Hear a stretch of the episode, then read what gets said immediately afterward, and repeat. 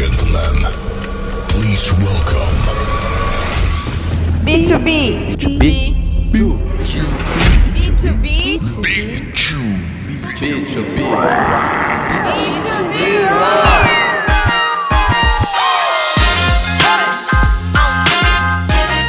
Olá, pessoal. Bem-vindo ao podcast B2B Rocks especial Portugal. É isso aí. Eu fiz três entrevistas com profissionais portugueses e foi muito legal ver como que Portugal, um país relativamente pequeno, né, em comparação ao Brasil, consegue desenvolver assuntos fantásticos, iniciativas fantásticas, principalmente em tecnologia e inovação. Imagino que muitos sabem, um dos principais eventos do mundo hoje, chamado Web Summit, que acontece em Lisboa em novembro, infelizmente esse ano acho que não vai acontecer, une milhares e milhares de pessoas, muito brasileiros indo para lá. Uh, Lisboa se transformou também num ícone de educação, faculdade nova crescendo demais lá, faculdade no Porto, em Coimbra, enfim, é um mercado pujante, interessante, pessoas incríveis, amáveis.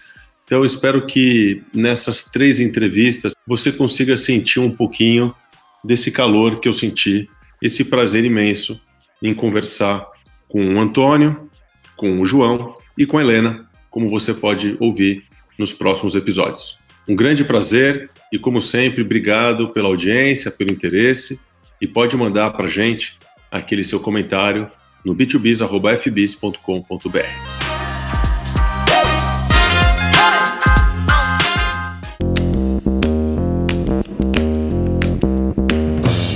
Pessoal, bom dia, boa tarde, boa noite. Uh, aqui é o Paulo Loeb, do podcast B2B Rocks, e a gente tem o prazer incrível de iniciar uma série de entrevistas com os profissionais mais importantes do mercado português. E o meu entrevistado de hoje é o Antônio Camara, que falou uma frase super interessante e verdadeira. Quando tem crise em Portugal, eles vêm para o Brasil. Quando tem crise no Brasil, a gente vai para Portugal. E nada como uma crise para a gente estreitar as relações e principalmente com esse país tão importante para a nossa história. Só apresentando um pouquinho do professor Camara, ele é professor da Universidade Nova Lisboa, membro do SENSE, que é o Centro de Desenvolvimento e Sustentabilidade. Ele é referência em empreendedorismo em Portugal, uh, já fez várias palestras no TED, eu tive o prazer de ouvir algumas. Ele foi professor visitante do MIT, uh, ele é referência também em realidade virtual, realidade aumentada e muito mais que ele vai contar aqui para a gente. Então, em primeiríssimo lugar, muito obrigado, professor Antônio Camara, para, enfim, dedicar esse tempo a gente. Nada, o gosto é todo meu. eu tenho um sangue brasileiro nas veias, tenho 5 mil primos no Brasil registados e, portanto, temos uma ligação profunda. Eu tenho uma ligação profunda e a empresa que criámos aqui, o iDreams, foi, foi para o Brasil e tem estado muito ativa no Brasil. Agora também foi para o Canadá. Uh, portanto, as minhas relações com o Brasil são, são, são imensas. Legal, prazer. Uh, de, depois eu vou ver se eu sou um desses desses 5 mil membros da sua família. Depois a gente vê. Uh, em primeiro lugar, uh, Antônia, eu queria fazer uma pergunta abrangente relacionada a Portugal. Né? Há 10 anos atrás, mais ou menos, eu lembro que tinha uma crise tremenda né? em, em Portugal, na Espanha, uh, uma quantidade incrível, imensa de, de gente desempregada. E quando eu olho hoje, Portugal é uma referência mundial em tecnologia, em inovação uh, brasileiro que adora viajar tem, tem inundado o Web Summit uh, em novembro. Se o senhor puder falar um pouquinho, qual que é esse espaço que Portugal ocupa hoje no cenário mundial de inovação, concorrendo com Israel, concorrendo com a Suécia, concorrendo com os Estados Unidos? Onde vocês estão nesse momento? Bem, eh, eu, eu, acho que Portugal deve muito a um antigo ministro da Ciência, que infelizmente já faleceu, Mariano Gago, porque quando Portugal entrou na União Europeia, eh, Portugal fez um plano quase há 30, 40 anos, que é muito raro uh, num país como, como Portugal, de uh, criar uh, pessoas competentes em praticamente todas as áreas científicas e tecnológicas.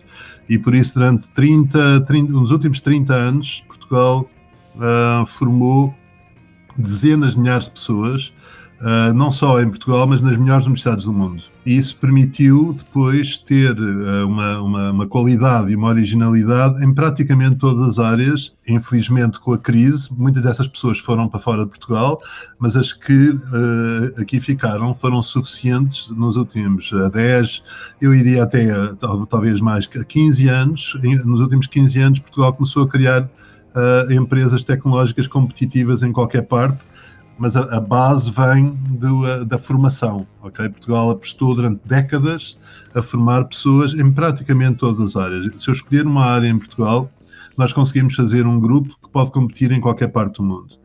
O, o nosso grande problema é que nós não temos mercado interno. Esse é um problema e é uma oportunidade, e isso fez com que nós a, a fôssemos para fora.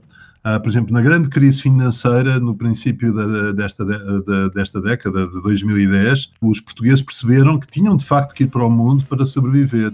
Se nós fôssemos ao aeroporto aqui em Lisboa às seis da manhã, o aeroporto estava completamente cheio de empreendedores que iam nos voos low cost a capitais europeias e muitas vezes voltavam à noite, eu fui um deles, íamos às seis da manhã e voltávamos às onze da noite para falar com clientes, parceiros e investidores.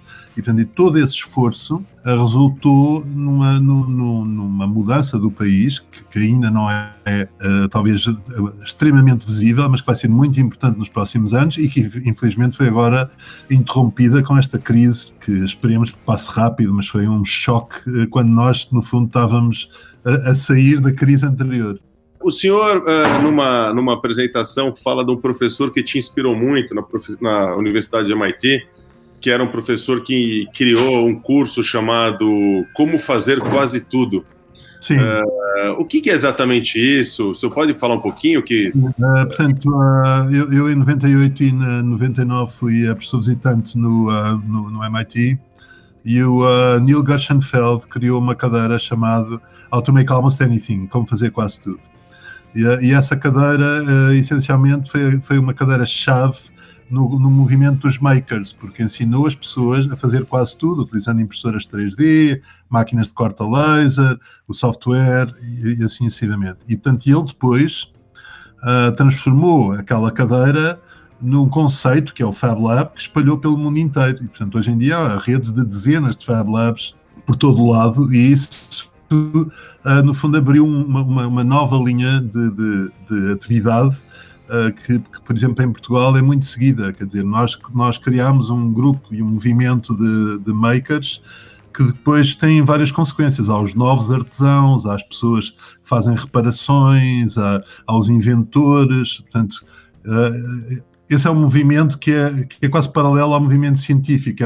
É, mais um movimento da sociedade civil que, que começou com essa cadeira, How to Make Almost Anything.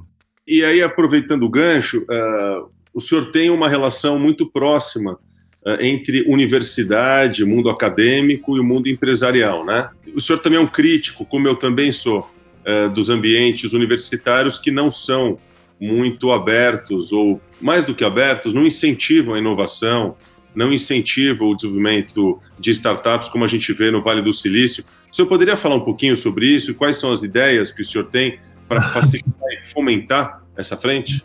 Bem, as minhas ideias não me tornam muito popular no mundo académico. Uh, basicamente, uh, se nós olharmos para o MIT, o MIT em 1947 teve como prioridade, dado o estado de Massachusetts depois da Segunda Guerra Mundial, uh, criar novas indústrias. Isso significa que os professores foram uh, incentivados a criar novas empresas e novas indústrias e os estudantes, em vez de por simplesmente andarem no ensino de infecção uh, tradicional, começaram eles próprios a criar novas indústrias. E se nós olharmos 60 anos depois o que aconteceu uh, ao MIT, no MIT, o MIT, aos 65 anos, para ser exato, o MIT criou 80 prémios Nobel neste período e empresas que faturam 1,3 trilhões de euros por ano e empregam 5 milhões de pessoas. E, portanto, ao mesmo tempo, se eu olhar para uma universidade portuguesa qual, na qual eu estudei o técnico, que tinha o mesmo número de alunos e com uma qualidade fantástica, nós não criámos um único prémio Nobel. Criaram-se algumas empresas, sobretudo nos últimos 15 anos, mas nenhuma com o impacto de uma empresa americana. É óbvio que Portugal não é os Estados Unidos, mas se Portugal tivesse, em vez de formar as pessoas para trabalharem para outros, estimular os estudantes para criarem novas indústrias, como está a fazer agora, e começou a fazer agora, os resultados eram completamente diferentes. O problema na Universidade Portuguesa e também muitas universidades no exterior é que uh, os planos estratégicos de desenvolvimento não ligam para este lado das indústrias, ou ligam pouco, estão muito preocupados com os rankings académicos. E nos rankings académicos surgiu uma nova moeda. Ok, antigamente o que era importante era uma pessoa ter qualidade. Hoje em dia criou-se uma nova moeda que é baseada na quantidade, no número de publicações e citações, e, okay, que é relevante, mas não, nos, mas não na, na perversão que se seguiu. Hoje, um, hoje o que se passa é que muitos dos departamentos não têm pessoas com nenhuma experiência do mundo profissional. Eu não consigo imaginar como é que se consegue ensinar engenharia se nunca se fez engenharia. E, uh, e portanto, isto obviamente é um caso extremo, mas é muito aquilo que sucede. Portanto, houve uma, houve uma embora, e, e eu acho que a Universidade Nova é, é, é diferente nesse aspecto, embora a Universidade Nova tenha se aproximado da indústria e criado novas empresas e tenham e tenha todo este ambiente, a maior parte das universidades em Portugal e no mundo não o faz. E, portanto, a diferença para, para as universidades que de facto o fizeram, como a MIT ou Stanford e várias outras, é abissal. E, e portanto, isso tem consequências no país, quer dizer, depois é tudo um, um, um processo encadeado. Uh, e, portanto, eu acho que a universidade tem que tem que fazer uma mudança profunda. Em alguns casos está a fazer, mas na maior parte dos casos não. No MIT, todos os professores têm que estar um dia por semana numa, numa empresa. 25% dos, dos professores no MIT criaram empresas. Na minha, na, mesmo na Universidade Nova, a porcentagem é para aí 1 a 2%. Portanto, a relação do mundo académico com o mundo profissional epá, é, é quase inexistente. Eu adorei o que o senhor falou em relação a pessoas poderem criar suas empresas e não só trabalhar em empresas, né? Que esse é um motor do desenvolvimento, empreendedorismo. Mas o senhor também comenta sobre a autoestima, né? Que a autoestima do português perante os seus pares europeus ou talvez americanos não é tão alta, como aqui no Brasil a gente tem um, uma frase, não sei se é conhecida aí, dizendo que o brasileiro tem espírito de vira-lata, né? A gente meio que tem um pouco de medo de se lançar no mundo. Ainda é verdade isso ou, ou não? Qual, qual, qual o papel da autoestima dentro do não, eu, eu, eh, eu, acho que em Portugal a única classe de portugueses que tem autoestima são os jogadores de futebol, ok? E, e aqui em Portugal há esta piada. Aqui, aqui, nem isso, viu, António? Bem, mas basicamente aqui em Portugal a piada é que eles têm autoestima porque nunca foram à escola. que não é verdade hoje em dia. Muitos deles foram à escola. Mas as pessoas aqui dizem, ok, os únicos que têm autoestima são os jogadores de futebol e eles têm autoestima porque nunca foram à escola, nunca foram contaminados pela, pela destruição da autoestima. Eu acho que eh, hoje a juventude portuguesa tem, tem muito mais autoestima do que as, os mais velhos, porque uh, na Europa houve um programa fantástico que foi o programa Erasmus. E o programa Erasmus fez com que 80 mil uh, jovens portugueses fossem para a Europa e tivessem percebido que são humanos como os outros. Eu também me espanta no Brasil, porque uh, basicamente eu, eu tive em várias discussões na Europa sobre o futuro do mundo. Okay? E, uma, e uma, um dos pontos era: ok, quem é que vai dominar? Vai dominar a China ou os Estados Unidos? E o argumento é que a China ia ter muitas dificuldades em, em, dominar o mundo porque não sabe contar histórias. E um dos argumentos é que de todos os outros países no mundo, há um país que podia ser dominante se fosse mais organizado porque eles sabem contar histórias. Esse país é o Brasil. Se nós olharmos para a Netflix e olharmos para as séries, melhores séries do mundo são feitas por brasileiros. Se calhar com dinheiro americano, como o Narcos, mas basicamente nós vemos que os brasileiros sabem contar histórias e esse é um ponto fortíssimo. Ok, para além de todas as outras áreas, na área da, da aeronáutica, quer dizer, do, portanto, o Brasil em muitas áreas tem uma das melhores empresas do mundo. Nós trabalhamos, por exemplo, com o Bradesco no Brasil, é um dos bancos mais avançados do mundo. Eu, eu acho que basicamente nós portugueses somos os causadores da vossa falta de autoestima. Foi um pecado original, mas já era a altura de, de, de saírem dele, porque nós aqui estamos a começar a sair. Eu acho que as novas gerações portuguesas vão ser muito diferentes e, uh, e espero que o mesmo aconteça no Brasil. Ah, estou torcendo junto com o senhor.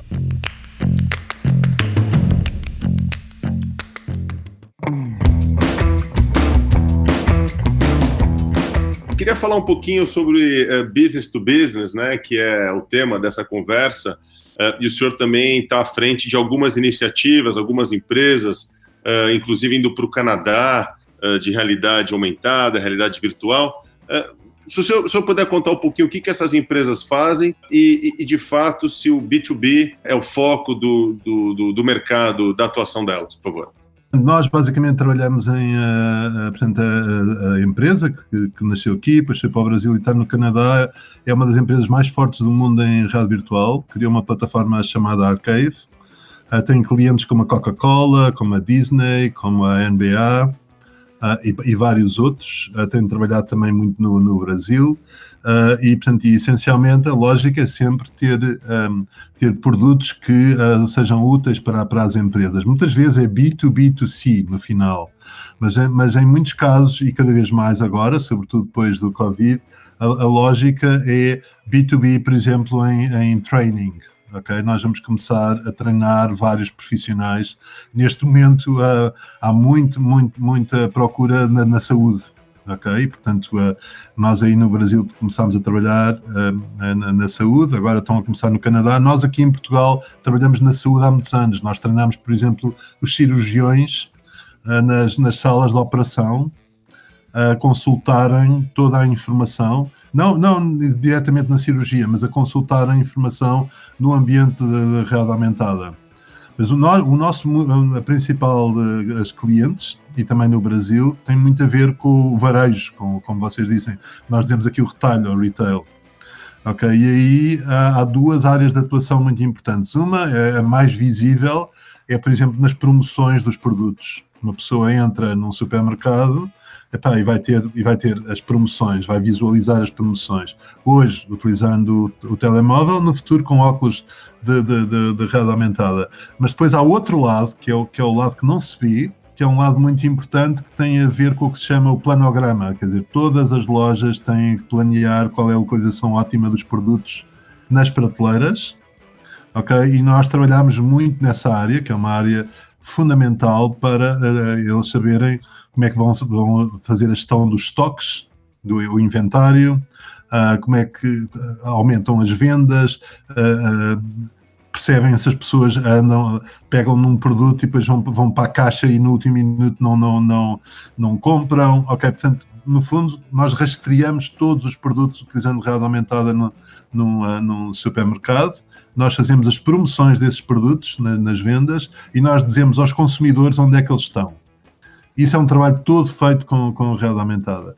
Depois, em realidade virtual, nós trabalhamos, uh, nós trabalhamos também muito na, na área das, das cidades. ok? Por exemplo, em Portugal nós tivemos que fazer eh, estradas e túneis e, uh, e portanto, percursos para bicicletas e nós mostramos a utilidade deles uh, utilizando a rádio virtual. As pessoas podiam, por exemplo, num túnel, e, uh, há um túnel famoso agora que atravessa Lisboa, o túnel do Marquês, que foi simulado em rádio virtual e convenceu as pessoas se fizermos isso, resolvemos um grande problema. A área de atuação de rádio virtual e rádio aumentada em B2B é imensa.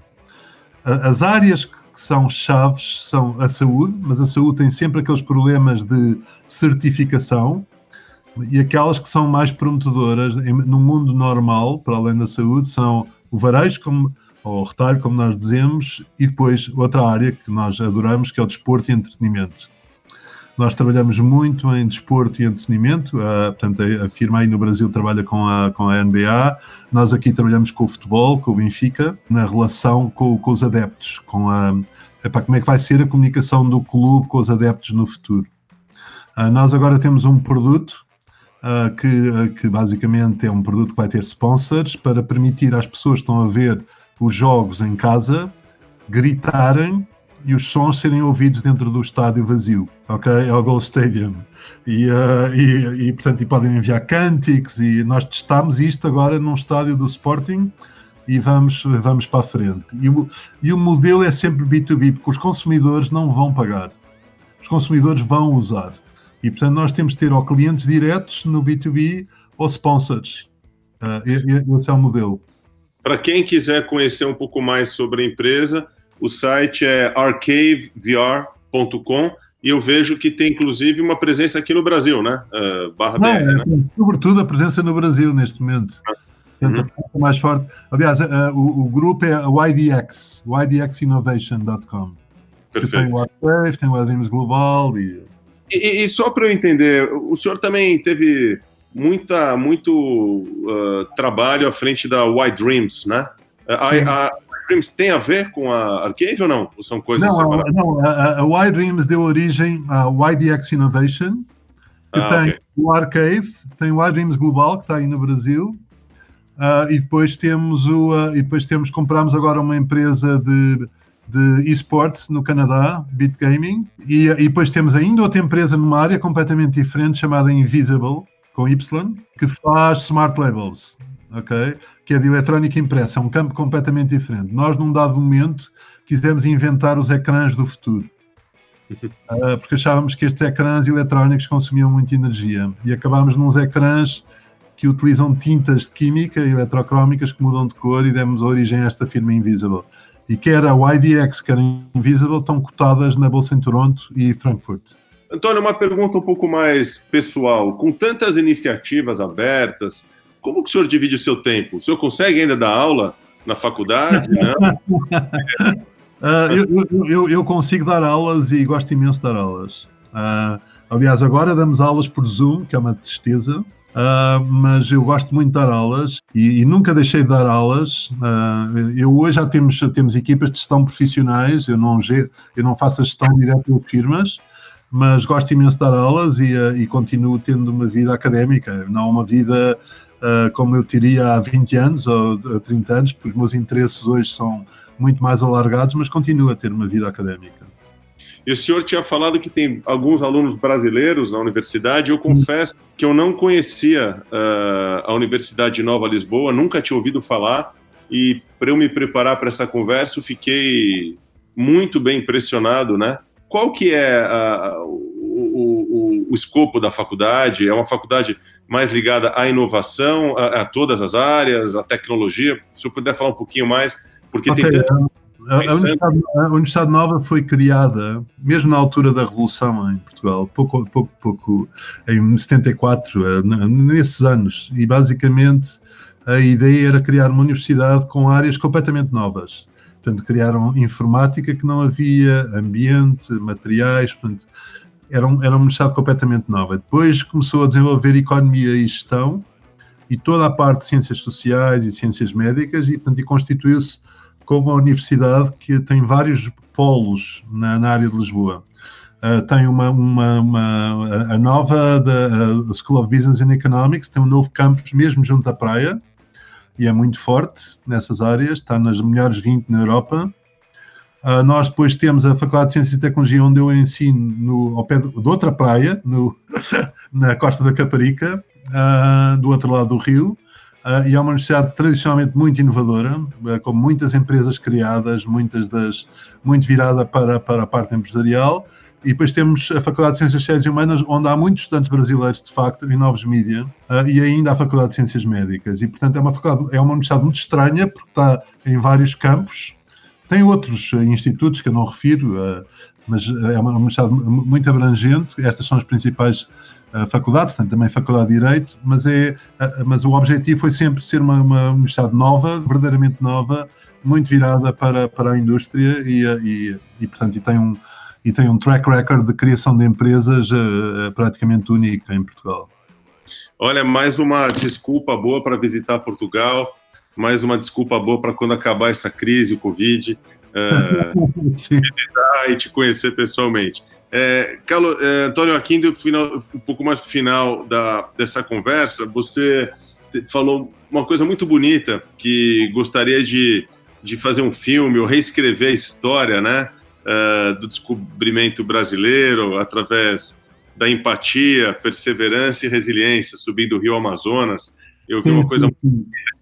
Se, se eu puder dividir com a gente aqui, qual, qual, qual que é essa ideia? Eu achei muito bonito essa. Não, essa a, a, a, ideia não foi minha, mas a ideia foi do Paulo Grisoli, que foi um grande uh, guionista da TV Globo, que veio a ensinar os portugueses a fazer telenovelas. Ok? Portanto, isto há muitos anos. E, uh, e nós tínhamos o laboratório de rádio virtual e o Paulo visitava-nos e achava, vocês, bem, eu julgava que os portugueses eram aventureiros, mas são incrivelmente conservadores. E finalmente encontrei um grupo que era aventureiro aqui. E, e, ele é que nos confessou, ele é que nos confessou que dizia que a história que ele queria filmar foram os quatro portugueses que em 1504 subiram o rio Amazonas até o Peru em canoa e, e devem ter encontrado todas as tribos e animais epa, ferozes e a, e a selva e, e, portanto só podem ter sobrevivido porque basicamente tinham uma empatia, tinham uma resiliência e um espírito de aventura únicos e era isso para ele que definia o português e, e, e, dizia: Ok, finalmente encontrei-vos, vocês, uh, vocês seguramente teriam ido nessa canoa. E o que eu, uh, eu, eu, depois dessa história, uh, essa história passou a ser o meu teste quando, quando contratava pessoas.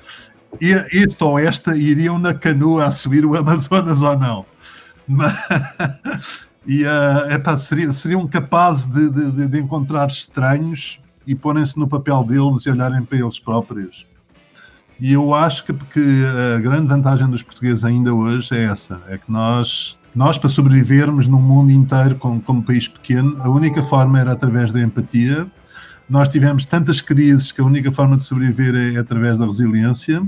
E a única forma de sair delas é aventurarmos em novas áreas. E, uh, e eu acho que uh, todos os brasileiros que nós encontramos aqui, eu acho que herdaram essa parte seguramente para sobreviverem a toda a vossa história, que também uh, não é uma história fácil.